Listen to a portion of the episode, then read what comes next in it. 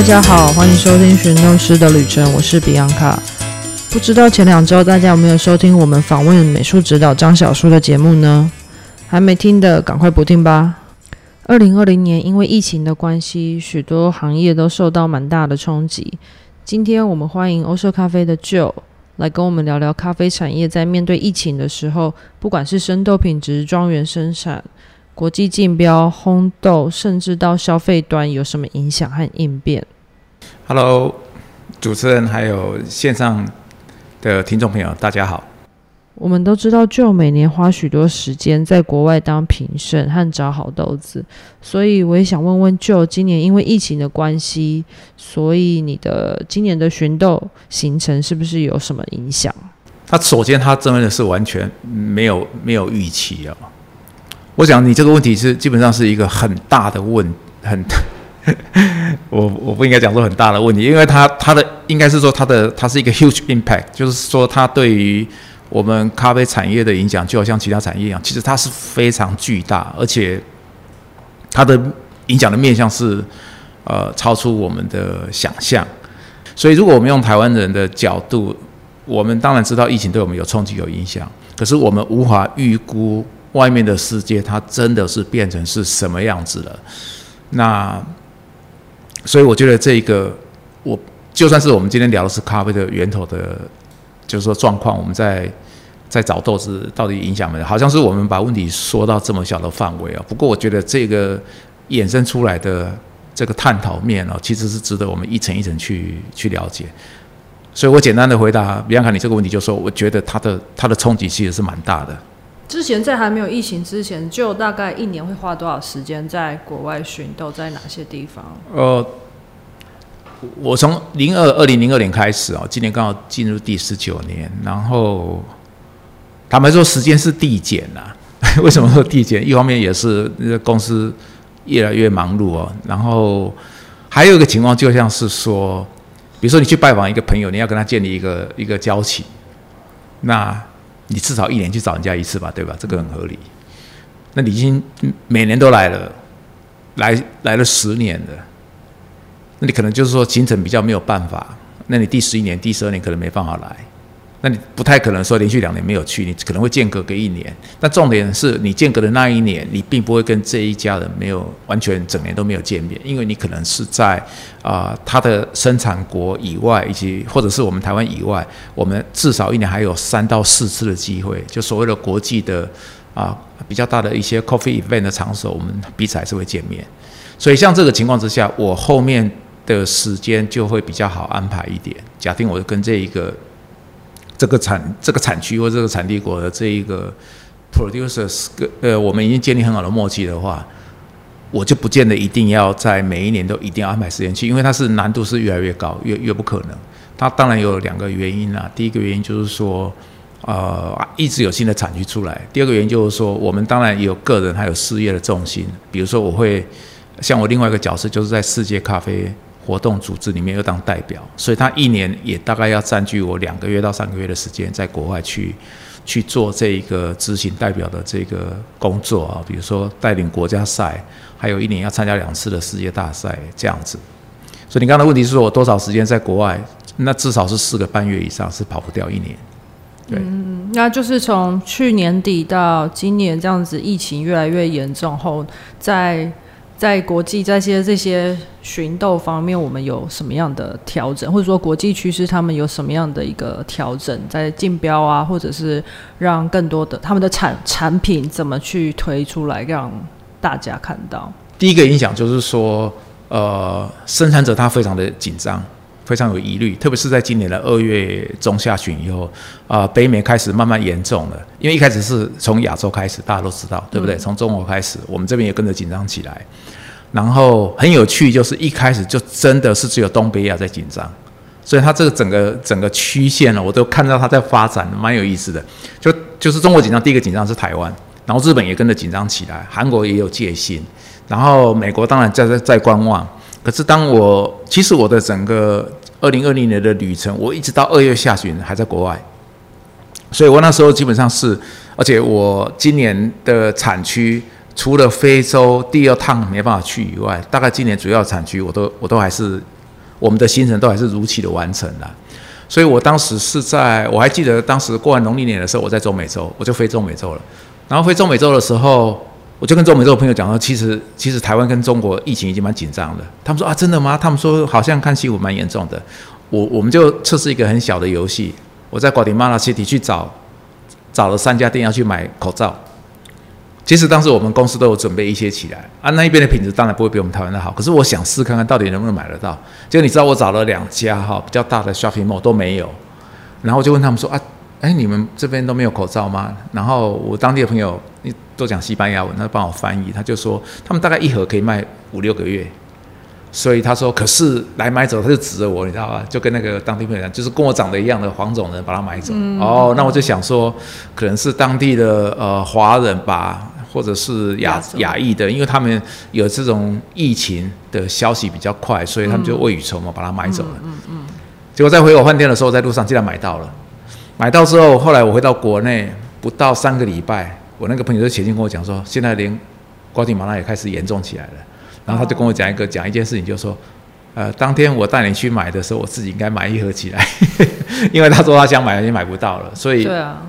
那个。所以这个事情的发展哦，就是说，呃，我我其实刚好你问我是今年的这个疫情哦，其实上一次的 SARS 二零零三年的时候，嗯，其实我有受到影响，嗯，因为那时候是我刚走产区的第二年，我还记得我接到电话的时候，人刚好在巴拿马，然后呃，台湾的旅行社，因为我有个 agent 嘛，他基本上是还蛮负责，他就打岳阳电话给我，我都留联络电话，就问我说。那个，因为我回程是搭马航，马来西亚航空的。他说我要么就提早回来，要么就延后。他说班次本来一个礼拜有五天有班次，现在缩成两班而已。哦。所以当时我就碰过那一种呃疫情的情况，变成是要调整，就是说我们在国外的一个行程。所以第一个冲击是生产者他很害怕，因为所有的就是国际的访客买家，他们除非是像我这样很早就过去的。已经有第一时间去测试到啊第一波的样品，那你知道中美洲的主要的样品，大概尤其是高海拔的精品，它大概 ready 可以让我们去测试的时候，都通常都是在三月份以后，三到四月份，所以这个时候是最精华的产品，你都测得到。可是三到四月份的时候，当时我们知道疫情就已经很严重了嘛，所以就是说啊，中美洲的这一波疫情啊，它在采收的主峰。啊，就是就是 main harvest，它主要的采收期结束的时候，刚好进入整个亚洲的风暴，所以很多人当然就没办法去了。那有趣的，就是像我这一些呃早期去的，基本上也是去看今年的采收情况而已。我我们的后面的这些样品都是还是用寄过来的。嗯嗯。所以这个就要讲到说，实质上的 impact 到底大不大？假定我们已经有产区的一个供应链。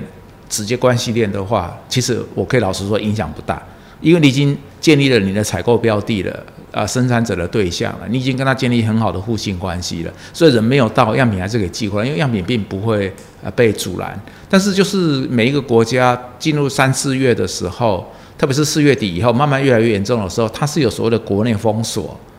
那商业活动严重的时候也完全封锁。我记得洪都拉斯有一段时间非常的严重，就是连去收件这个都不行。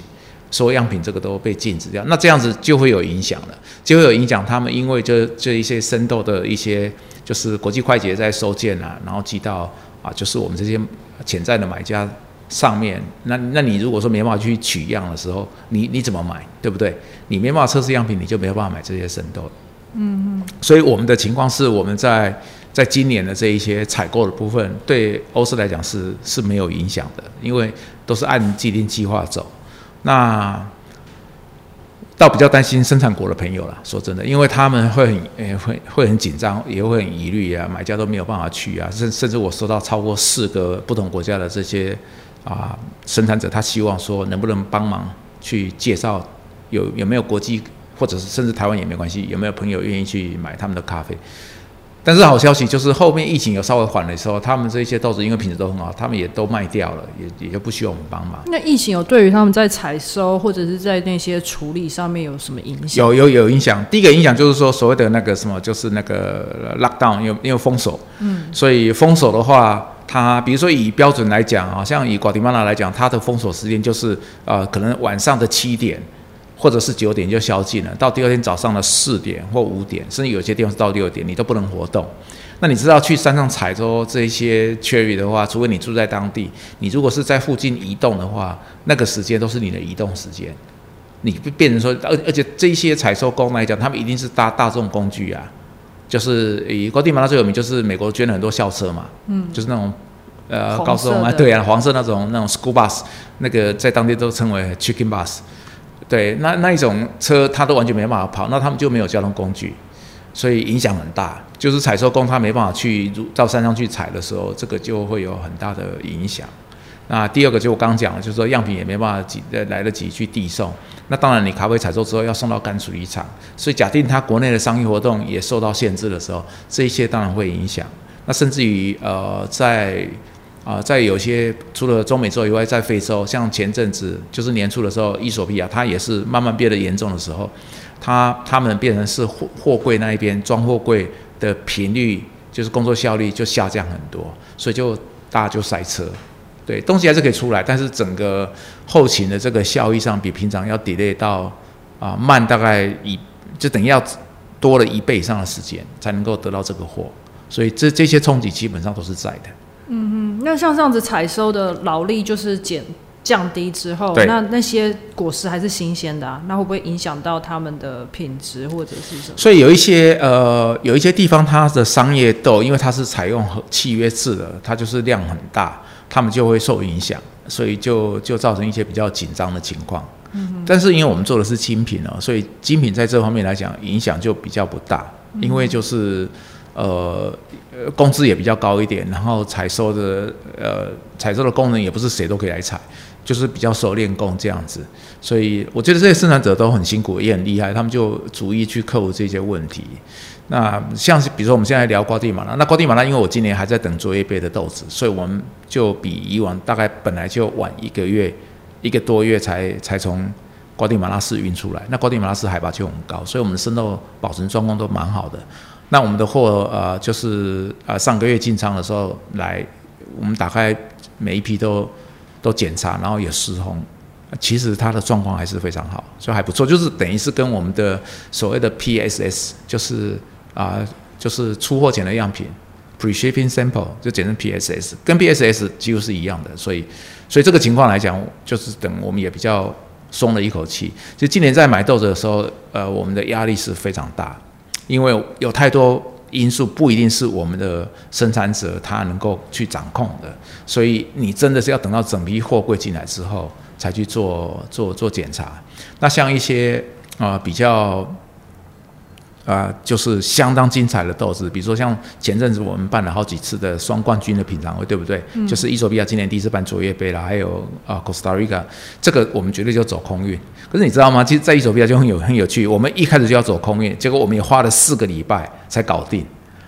哦，这怎么空运这么久？因为他的后勤作业还有他们安排，然后因为都已经是，而且那时候是非洲正严重的时候，那甚至他伊索比亚还有一个。他自己政府的内政的状况，因为他目前这个总理，因为有一些所谓国内的一些种子之间的一些问题，然后他也曾经被暗杀，而且不止一次，当然没有成功。所以他们最容易采的手段就是完全在这个时间点把首都所有的那个什么啊电讯跟那个网际网络全部都封锁。哇！他整个国家国土就是全部强迫关闭掉。你完全没有任何网络可以用，而且一关闭就是七天到十天。那你七天到十天一关闭掉，就这后勤作业完全没办法联络，你只能靠电话。可是你靠电话，你总是要传输文件到国外，比如说 email 干嘛？是。现在这个都是用网络、网际网络在做的啊，所以现在已经没有人在用传真了，对不对？所以就变成是这个作业就完全都充充分的都 delay 到了，所以就你们也没办法去 checking 那个。没有，但是我们还有是我们刚好是。联系的最早，所以我们的文件事实上是在啊，他在 shut down 之前，我们都已经准备好了。可是变成我们没有收到任何消息，然后等到经过十天以后，信终于冲的时候，王王继勇的 Gmail 的信过来之后，他就说：“哎，我们是第一批准备好了，那现在就等 DHL 来来收件，我们就可以可以得到这个货。”所以当时我们就我们抓的宽限期其实很长，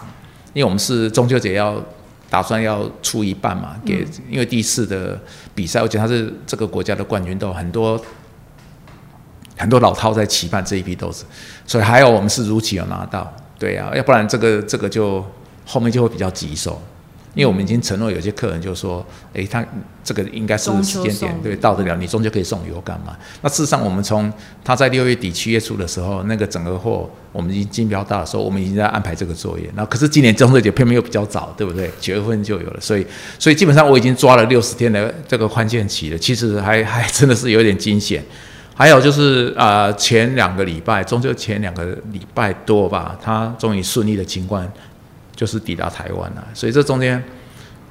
你就知道说，其实有很多因素是是必须要去去克服的，所以太多太多细节，而且太多，因为每个国家状况不一样，嗯。啊，像我刚刚讲的，疫情是从亚洲传到啊美洲去，然后在北美很严重，特别是在美国，然后再一路往南，然后往南的时候到中美洲非常严重，然后到到巴西不得了，它整个都蔓延开，那到现在这些国家。其实迹象都还没有说缓和，已经已经又进入第二波了。对，对啊，所以那欧洲那边的朋友也是一样啊，也有这个这个情况。他们第二波 lockdown。对他们又第二波 lockdown 又开始，然后然后呃，生产国断断续续，有的有，有的没有，因为。呃，其实外交部的资讯还蛮清楚的哦。那那比如说，呃，我关注了中美洲南美洲这些国家，你就会发现很有意思，就是有些国家又开放了。那事实上，他们开放的第一件事情，我会注意就是国际航线。其实他们国际航线都至少封锁超过三个月以上，你相信吗？意思就是说，这三个月是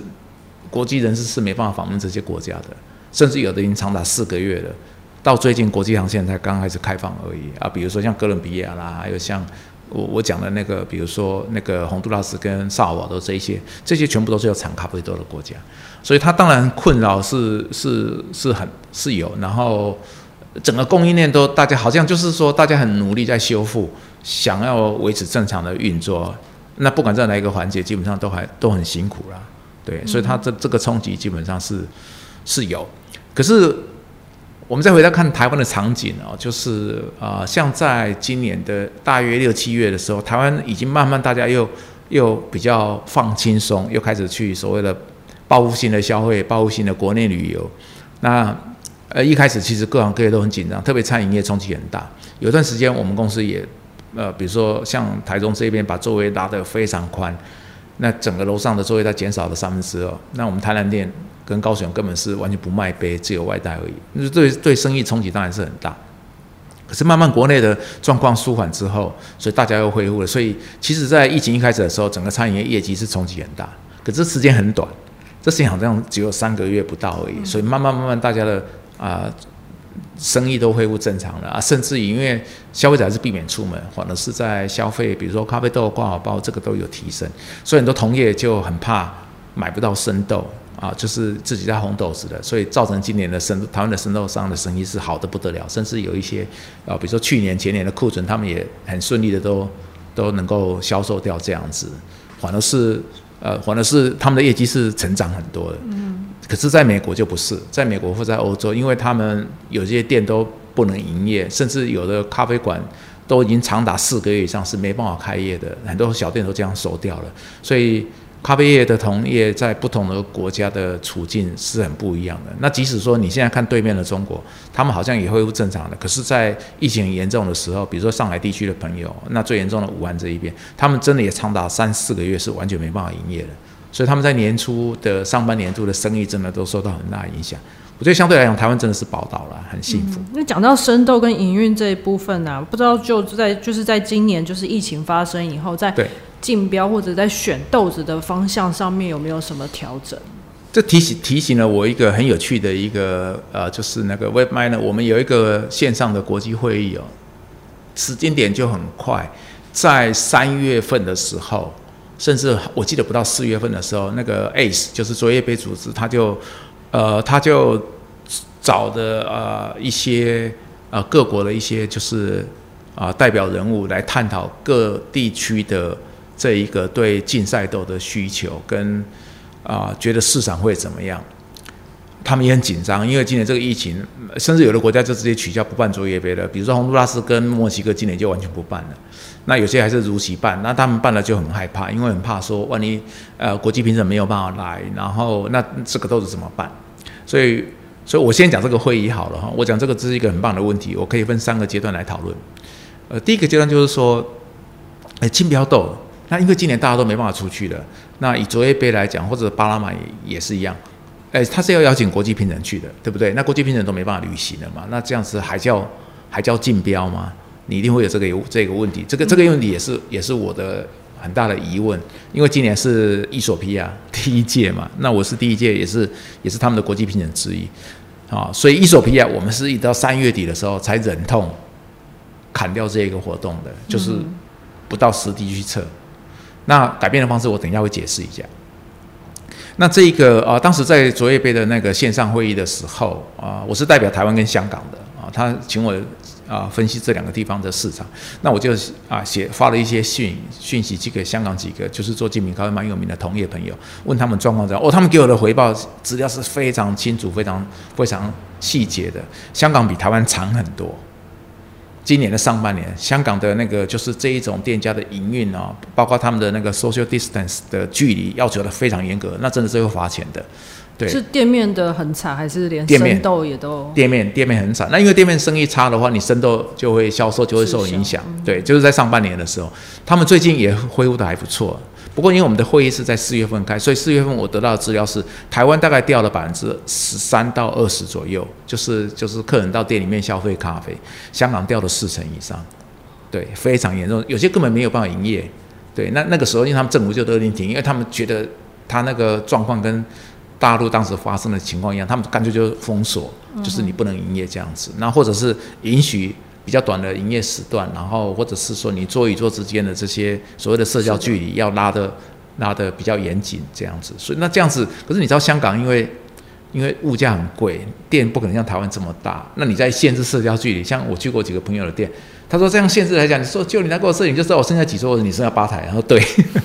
因为桌子桌子的距离怎么量都都会碰到人啊，所以所以他们就没有办法。八台搞不好还跟 barista 太近了。是啊，所以他就等于是都是等于是都是 to go 的变变成是这个样子，或者是就是反正就是只能弄一个小圆桌，让大家站在那边喝一笑，而且大家也很紧张，也你也不想在这边喝咖啡的时候，旁边也一个陌生人站在你旁边，所以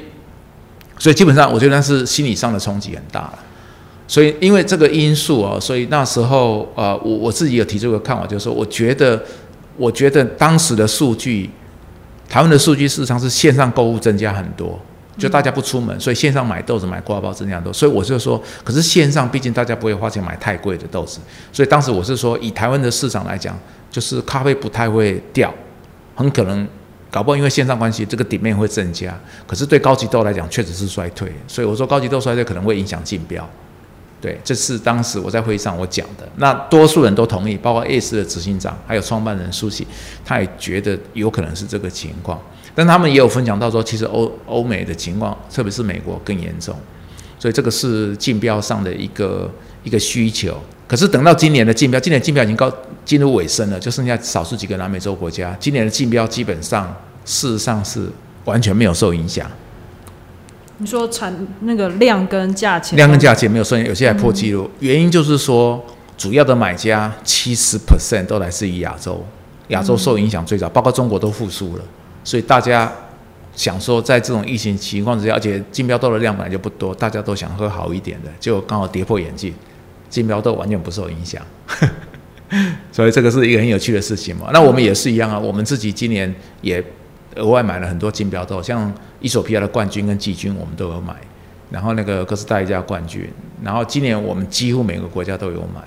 所以这个是一个，我也觉得这是一个很有趣。可是我的想法不一样，是说，我觉得在这种疫情情况之下，金标豆买下来之后，这个可以不赚钱，可是一定要让消费者觉得这是一个有希望的。对，你可以对自己好一点，不出门那会好一点，因为。咖啡毕竟不像茶嘛，金标的咖啡，特别是卓一杯系统来讲，它的价钱都是还是属于可以可以很合理可以接受的，并不会说是非常天价，是啊遥不可攀这个样子。我觉得这个是这个是呃，我我们在做勇气经营来讲，必须要有的一个态度啦。否则的话，基本上我们今年事实上不应该买那么多。这是一个。那第二个就是说，呃，因为国际评审没办法去，那国际竞标它怎么做？所以在卓越杯，它就设了一个 GCC，就是啊 Global Coffee 啊啊 Cupping Center，他就邀请这一些比较资深的这一些国家的这各国的这一些主要的啊常年参与卓越杯超过二十次以上的公司，他自己有有有烘焙啊烘焙室，因为我们都是 roaster 啊，然后。我们自己都是自己在烘焙的，所以有烘焙设施，有实验室，而且有公司里面至少有两到三个是合格的卓越杯的这一些国际评审的成员。那台湾他并没有，因为他台湾没有找，所以他只有找日本，亚洲只有找日本、韩国、澳洲，然后美国他自己本身的总部，然后美国也有两个主审在不同地方，然后生产国的主审，然后欧洲找了两个，所以它全球大概是找了这这个这八个。然后，但是因为卓越杯它本身也有一些就是很有名的一些就是啊 private auction，就是所谓的非国家等级的，但是在这个产区是很重要的。比如说像也门，还有像那个可以透露一下，它有一个终于要做夏威夷的竞标了。那这一些来讲，他就因为他知道说台湾的市场比较小，所以他就把我们纳入就是 GCC，所以基本上我们也是 S 下面的 GCC 成员之一。那虽然说他的卓越杯的那个国家赛，我们不是台湾没有公司纳入，不过我们都有拿到豆子，所以像巴西我们也在测，伊索比亚我们也在测，啊，他们也会听一下我们的意见，对这些样品的看法。我发现这些 GCC 的这一些各国的这些代表哦，程度都非常厉害，因为他们测的跟我们测的大概，比如说前四名量，几乎大家都一样，所以我比较啊还能够觉得这个这个应变机制还蛮精彩的地方，就是说其实这些国际评审的水准都非常高。那我们都已经常年参加这些卓越杯的比赛，所以基本上挑出来的样品，还有就是说决胜的这一些决赛这些批次，其实大家都还蛮心服口服的，所以这一点是很值得安慰的地方。也就是说，它是它的系统已经建立很成功了。那我们到底是到产区去测，还是说豆子寄给我们，我们自己再来测？基本上，你只要是在同一个系统很熟悉，而且你的后勤，从样品的准备、样品的烘焙到杯测试的这一个整个程序，甚至于。啊，就是被测完之后的校正，还有分数的这个记录递送，然后送到美国总部去，整个过程都可以啊分担到全球这八到十个单位去完成，所以它水准真的是非常高。巴拿马后来也是学这一个，学这个方式。所以他们是把生豆就直接寄到样品就寄给你，是。那那在烘焙上面不会有误差吗？哎，对，所以这是一个好问题。所以你在烘焙上来讲，你必须要了解卓越杯的要求大概是怎么样。那因为我们都常年参加，啊，也有时候也会跟主审，也甚至我们每次在卓越杯都会看到颜色，烘焙的成品的颜色、时间，这个大家都会交流探讨。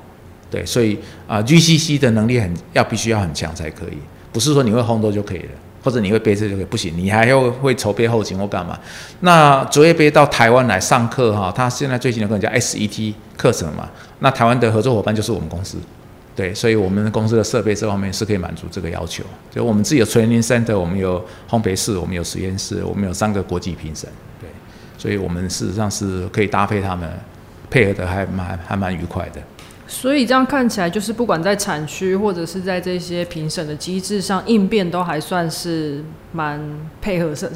上速度。对，应变都还算蛮蛮蛮配合这个。那从这样子的改变上，就有没有觉得就是会影响到接下来这个产业？会不会接下来就大家不去产区了，或者是说会影响到嗯这个？产区庄园的这些庄园主怎么样去行销他们的豆子？我觉得这影响一定会有哈。首先就是现实的因素啦，比如说像今天我看到一个新闻，就是说，其实这个行业的冲击对最惨的就是全球的各大航空公司嘛。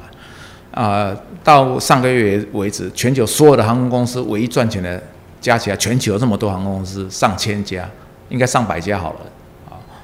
只有四家赚钱，有两家在台湾，因为它改成空运。就是送货物，长龙跟华航是赚钱的，就是有盈余的。那我们都知道，像啊，我们隔壁邻近邻近的这些国家，像港龙我也常搭短程的。我到香，我到印度去，我去印度也超过三趟啊。我都是从香港转机搭港龙比较多。港龙它已经这个公司已经收了，对，所以航空业的冲击已经是已经是非常冲击，已经非常大了，而且甚至于这已经不是寒冬的问题了，这已经是生存的问题了。所以它会造成一个很现实的因素，就是说，未来的国际机票会像早期很少人出国一样，非常的贵。其实最近已经有了，比如说像美国现在运气好的时候，你可以买到三万多，可以到西岸嘛，对不对？到三藩或者到洛杉矶，可是现在六七万是很正常的价钱，而且是单程。所以如果说你今天出国一趟，光机票钱就已经台币快二十万的时候，那那这样子的差旅费的成本真的是非常非常的重，就不是一般人，就是我我开心我就可以去产区的。你很可能会碰到一些，特别是一些小公司，或者是有一些 roster，他可能就是，哎，我要到产区去拍个照啊，我要去让我的消费者觉得说我是自己也是有去产区去去做源头去找豆子的。你觉得他会每年都去吗？嗯，门槛变高，非常高，门槛会很高，因为人家整整个差旅的成本已经变得是超过两倍以上。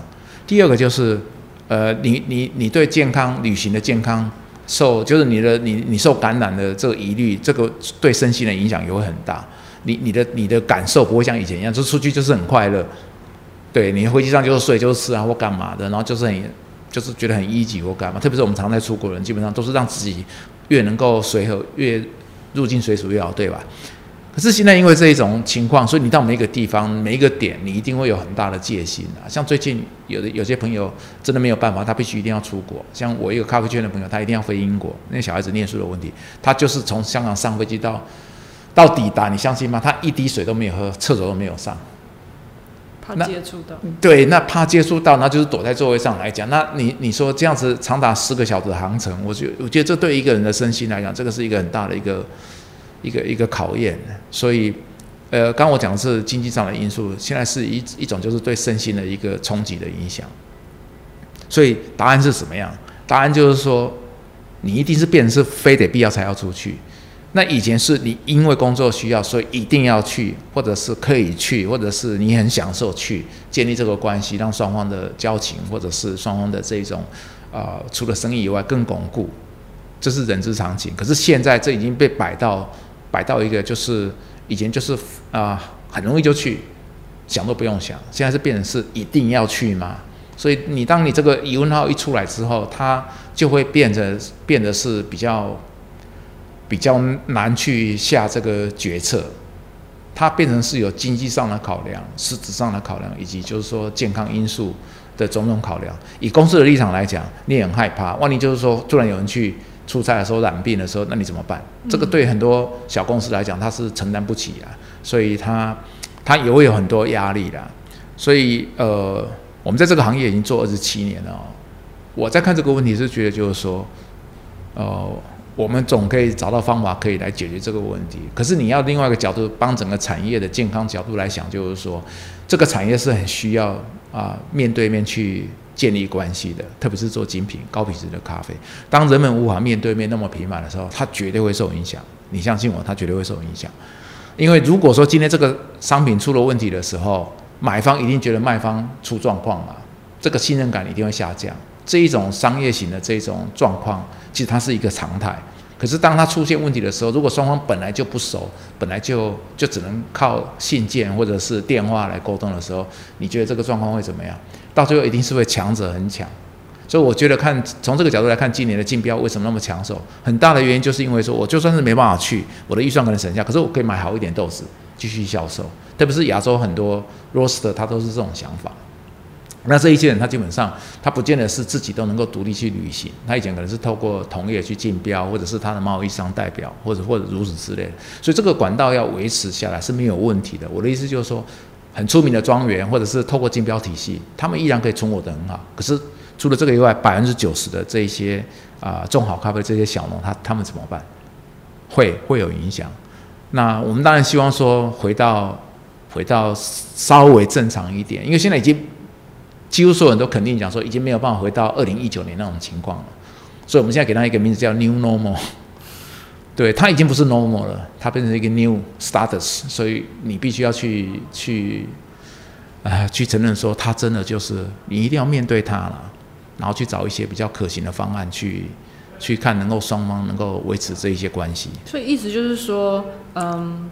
因为现在现在大家都不能出国，所以他们就只能依赖这些杯测系统或是这些被人家评价过高分的这个区段，他们觉得可以信赖的，才才会去高价竞标。那所以反而就是中上或者是一些比较没有经过杯测系统的这些豆子，可能就会被错过。对，所以他现在有个情况就是说，我我我不否认哦，这个情况对于。呃，既定的既定这个市场已经建立有一个一定的基础的业者会比较有利。我讲的，我讲的当然不是欧式，我讲比如说生豆商也一样，他们已经很辛苦那么多年建立他各产区的关系的时候，他一定是有利的啊。嗯，因为他已经有往来关系这么久。那如果说他今天在对内的市场，他能够把这一个品质啊性价比给能够顾好的时候，其实这也是一个。啊，一个就是说，让至少让国内的供应供应链哦不会出问题的地方。那在杯测系统像 COE 这些的话，他们有什么影响吗？影响很大，很有意思。就是早期呃，人们在看杯测的时候就觉得说奇怪，怎么大家的汤匙都在挖同一杯咖啡，然后只是汤匙有洗干净。那我们真的很难对外人去解释说，因为基本上是你只要汤匙出手就要洗一次。然后你那个杯子如果有颜色，杯子里面水有颜色，你就要换水。这个是一个制式的一个一个 protocol，所以所以就算是旧制的杯测系统，其实也是很在意卫生的问题啊。他当然不会说一个人就是用一杯水，这这也是存在的事实。所以这一个疫情，它真的是改变了呃杯测系统，它变得非常的复杂，也变得比较麻烦。也就是说，你的汤匙不能直接挖样品了，你必须要用一个公匙。去挖到另外一个公杯里面，或者是用一个公匙挖过来，再挖到你自己的汤匙，要用间接式的。那因为改成间接式的杯测，所以有一些杯测试他就觉得很不习惯，特别是一些老手。所以在产区的时候，呃，他们有些人就是因为自己都同事很熟，他们就他们还是用旧方法。可是如果说今天有外人来的时候，他们就一定要改变，或者是多分配一个样样品。卓越杯也因为这个样子啊，他拟定了一些不同的方案。这个方案为什么说不是一套方案，而是不同方案？其实这个跟环境有关系。假定啊，这个杯测的场地的环境够大的时候，所以它可以把样品分比较多桌，对不对？它当然就可以用啊，最好是两个人一组样品的方式，然后彼此也没有污染。所以卓越杯的样品是一个一个一款豆子是四杯嘛？那假定这个 table 只有我们两个人在测的时候，就是你两杯我两杯，而我们彼此不交叉喝。以前是我们都要绕到对面去，再和对面那两杯，现在没有了。那这个方式我们在台湾也引用进来了，我们也把它改成这个方式了。然后中间还要用，比如说透明的这一个啊，比如说亚克力比较高一点，才不会有有那个灰沫有可能去污染样品的这个可能。呃，这个在台湾，因为我们做的很早啊，所以台湾基本上在餐厅里面，特别是你看美食街，他们早就用那种透明的这个亚克力把它隔高了。那卓越杯他当然也有建议这一个，所以这一部分是我觉得这个是好事。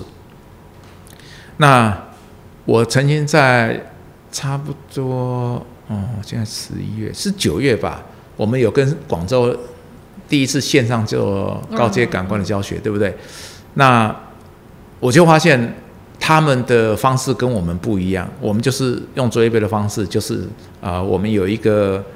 就是你会看到同学拿了两个大脚杯，对不对？他是拿拿一个类似那个行车用的那种车架用的杯子，一杯就是一杯是他住在，一杯是他自己的干净的水。我们台湾是用这个方式，所以台湾的评审在那次上课的时候又学到这个新的技能。那我就问大陆的同同学，就说：哎，那你们这边你们是用公杯的方式，还是分杯，还是怎么样？他说没有，我蛮意外。我说啊，为什么没有？因为他觉得他们觉得疫情已经稳定了，然后大家觉得很麻烦，所以他们就说啊，彼此相信，所以他们还是用旧字。哇，这个我蛮意外的。对，所以所以我我说哦，所以所以你看，所以疫情之下，有些人还是选择，就是说他们觉得疫情已经过了高峰了，他们觉得他们真的要回到那个呃平常的方式就对了。不过我还是建议说，还是要用新的方式，因为当这个已经建立起来之后，就算是疫情放松，我们以后到各国去做杯测的时候，你还是要用这种形式，因为这也是一种尊重别人啊，也是让对方比较放心。对，用 New Normal 的杯测方式。所以当时我们有把这套系统翻成中文，然后我当时接受台湾一个媒体访问的时候，他访问我就是伊索比亚第一届卓越杯，然后后来国际评审没办法去是怎么去应变的，因为后来的竞标非常成功。那我也跟他解释我们今天访谈的这个内容。此外，我有跟他讲说，因为杯测方式已经改变了，所以这个我们把它引导到国内来讲，对大家其实也有帮助。就在对于疫情的这个对咖啡圈的影响，还有没有什么需要补充的？全世界都都都很羡慕台湾哦，就觉得说，这样国际咖啡组织啊，就是有一个经理啊叫 James，哎，我前天看到他脸书发了一个新闻，他就在骂他们国家的人，有些人就是为什么都要都那么不不尊重别人，出去公共场所明明就戴个口罩，为什么都不愿意？然后他就放了一段影片，放台湾的生活的影片干嘛？他说你看看。这个地方叫做台湾，这个地方人们只要一出去，啊，就是从疫情开始到现在，他们现在疫情已经发生，他们已经两百天没有国内案例了。可是你看这些人在到公共场所在搭捷运了，他就放台湾的大概是新闻网片干嘛？你不会发现有人不戴口罩的。他就举这个例子，他说就是因为这样子，所以他们疫情控制好，就是一个举手之劳，你难道办不到吗？他就非常激动，骂他的同胞就对。对啊，他他他现在应该住在伦敦了。哦，对啊，伦敦又第二次。是啊，所以他就很，他可能是赶赶快万千吧。所以我我就觉得说，呃，以以台湾人的一个就是警觉性哦，还有就是对这种消息的敏感度来讲，我觉得我们我们事实上能够做的就是保护自己也保护他人啊。但是以咖啡产业来讲的话，我会觉得说，应该是说。试着让消费者哦，在喝咖啡的时候，你必须要很珍惜消费者还能能够跟我们互动。我觉得这是我第一个想法，因为很多同业在国外的店都已经收的没办法营业或干嘛，然后甚至在美国还发起一个，就是说啊，捐款给 barista，因为他们很多 barista 都是计时的，所以当店里面没有营业的时候，他们收入等于是归零嘛，所以有些人生计就会真的是陷入危险，没有收入。那在台湾这个情况是没有，甚至在台湾来讲，很多工作还在开缺，对不对？找不到人。所以，我们应该是要是很感谢这一个机缘，就是我们的事业都还可以入网。所以，当在准备一杯咖啡给消费者的时候，很可能就是说，呃，尽量传递出来这种关心。那当然是是还是要把咖啡做好喝一点啦。对啊，因为一天能够喝的就是那一两杯而已啊，每个人喝的量都很有限。所以，品质我觉得还是要还是要顾得很好啊。咖啡店给消费者的感觉，其实除了咖啡好喝以外，应该还是要多一点关心啊，或者是一种温暖在里面。它是应该是一个有温度的饮料。对，谢谢 Joe 今天跟我们分享疫情对于咖啡产业的影响。喜欢节目的记得给我们五颗星，并分享给更多的朋友哦。当然，有任何建议的也可以到我们的社群留言。我们的 Instagram 账号是 Oser Underscore Coffee，或到脸书搜寻欧舍咖啡品牌总部。那我们今天的节目就到这边了，谢谢大家，谢谢，我们下次再见。